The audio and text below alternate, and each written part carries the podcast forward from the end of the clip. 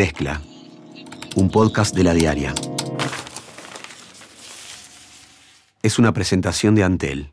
Bienvenidos. En la mezcla de hoy hablaremos sobre las fórmulas presidenciales. A continuación tenemos las fórmulas. ¿Te gustaría saber la fórmula perfecta? No hacer política de un escritorio solo frente a la prensa. Daniel Martínez, el candidato a la presidencia por el Frente Amplio, empezó una ronda de encuentros con dirigentes y líderes de la coalición de izquierda para definir la fórmula presidencial antes del sábado. Al primero en visitar fue el referente socialista Guillermo Chiflet, porque se propuso empezar por las fuentes y los valores. Después lo recibió Tabaré Vázquez, el presidente del Frente Amplio Javier Miranda, José Mujica y el ex precandidato Oscar Andrade. Lucía Gandioli lo estuvo cubriendo para la diaria. Desde la redacción. Hace pocas horas que Martínez es el candidato por el Frente Amplio y ya mantuvo varias reuniones.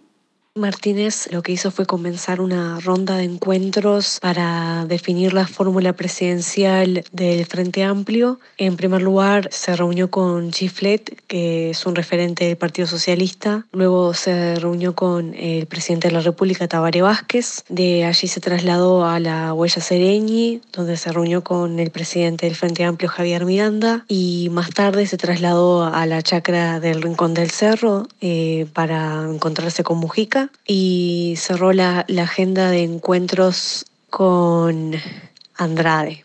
¿Se llegó a una definición de la fórmula? No hay una fórmula definida, pero sí hay ciertos criterios que parecen bastante claros para Martínez. Tiene que ser una fórmula paritaria. Martínez ha sido muy claro en eso. Quiere que sea una mujer que lo acompañe en la fórmula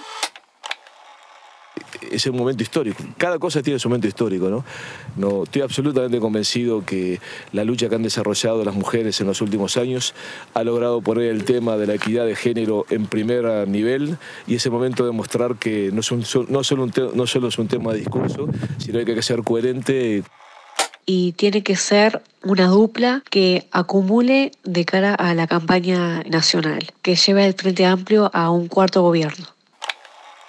Lo más importante es que tenga, permita fortalecer y complementar lo que es la presentación electoral del Frente Amplio. ¿no? Nosotros tenemos una ventaja que tenemos un programa único, aunque bueno, cada uno le puso los matices. Nosotros lo sintetizamos en esos, lo que es la propuesta de nuevo impulso, que se caracterizaba el nuevo impulso al desarrollo, el nuevo impulso al desarrollo, desarrollo productivo, desarrollo humano y al Estado inteligente que pudiera hacer posible el desarrollo humano y productivo.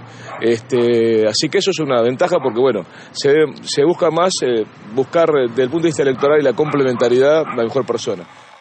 Esos han sido los criterios que Martínez ha, ha planteado. También ha evitado manejar nombres, no, no ha hecho ningún tipo de declaración, tampoco ha hablado de las características que tenga que tener la mujer que lo vaya a acompañar.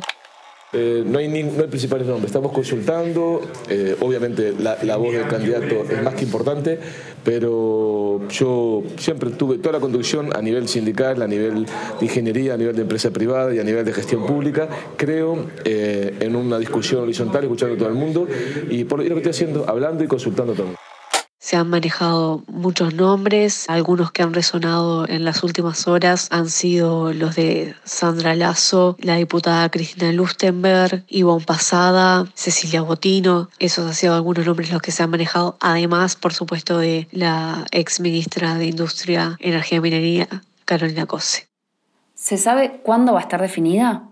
Martínez se propuso como la meta digamos, el objetivo de definir la fórmula presidencial antes del sábado, que es el día cuando se va al exterior, que se va de, licencia. ¿Y dentro del Frente Amplio, se respalda una fórmula paritaria? Miranda recordó que es una resolución del plenario que la fórmula sea paritaria y por lo tanto se tiene que cumplir.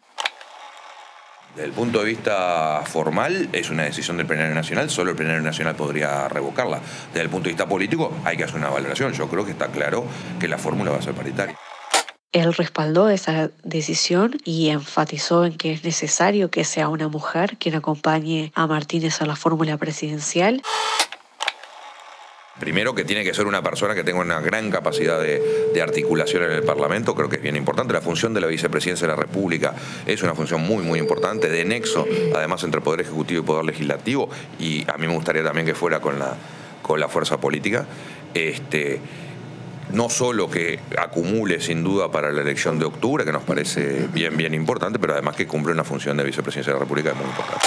Y también compartió la decisión de Martínez de definir la fórmula cuanto antes, pero señaló que no hay un apuro en hacerlo, que se puede definir con tiempo y que, bueno, que justamente la decisión de quién va a la vicepresidencia pasa por un plenario que aprueba la vicepresidencia y marcó la diferencia entre la resolución de la fórmula presidencial en el Frente Amplio con lo que pasó en el Partido Nacional, que anunció la fórmula presidencial la misma noche de las elecciones, la fórmula La Calle Pou con Beatriz Argimón. Miranda remarcó que el Frente Amplio es un partido serio, de consensos, y bueno, remarcó eh, cómo esa diferencia con el Partido Nacional.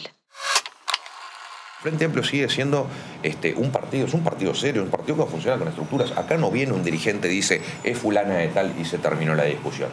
Es una diferencia de cómo funcionan los partidos políticos en este país. El Frente Amplio es un partido que funciona como partido. Tiene programa único, no programa por candidato, reúne regularmente sus instancias orgánicas, mesa política, plenarios, este, secretarios ejecutivos, funcionamos como partido.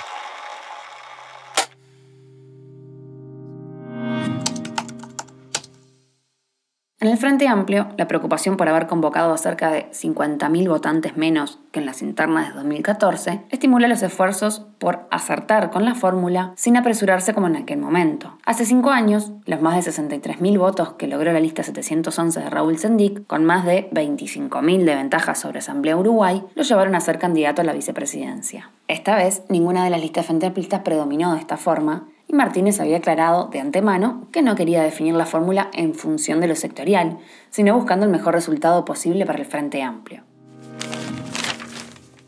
Pablo Mieres, que es el candidato del Partido Independiente, confía en que su partido repuntará en las elecciones de octubre y tendrá una mejor votación que en las internas. El Partido Independiente tuvo menos votos que el Verde Animalista, que es el partido de Gustavo Salle, y que el ecologista radical intransigente, César Vega, pero el senador Pablo Mieres le restó importancia y dijo que la periodista Mónica Botero era una buena opción como candidata a la vicepresidencia. El Partido Colorado también está definiendo la fórmula presidencial. En Ballistas quieren a Sanguinetti como vicepresidente, pero en Ciudadanos buscan una renovación. Si bien con el nuevo esquema que surgió en las elecciones del domingo, Ciudadanos tiene mayoría en la Convención Nacional del Partido Colorado, como para elegir al vicepresidente solo con sus votos, la idea es que se llegue a una fórmula de consenso entre todas las agrupaciones, según explicó a la diaria Adrián Peña, que es diputado de ese sector.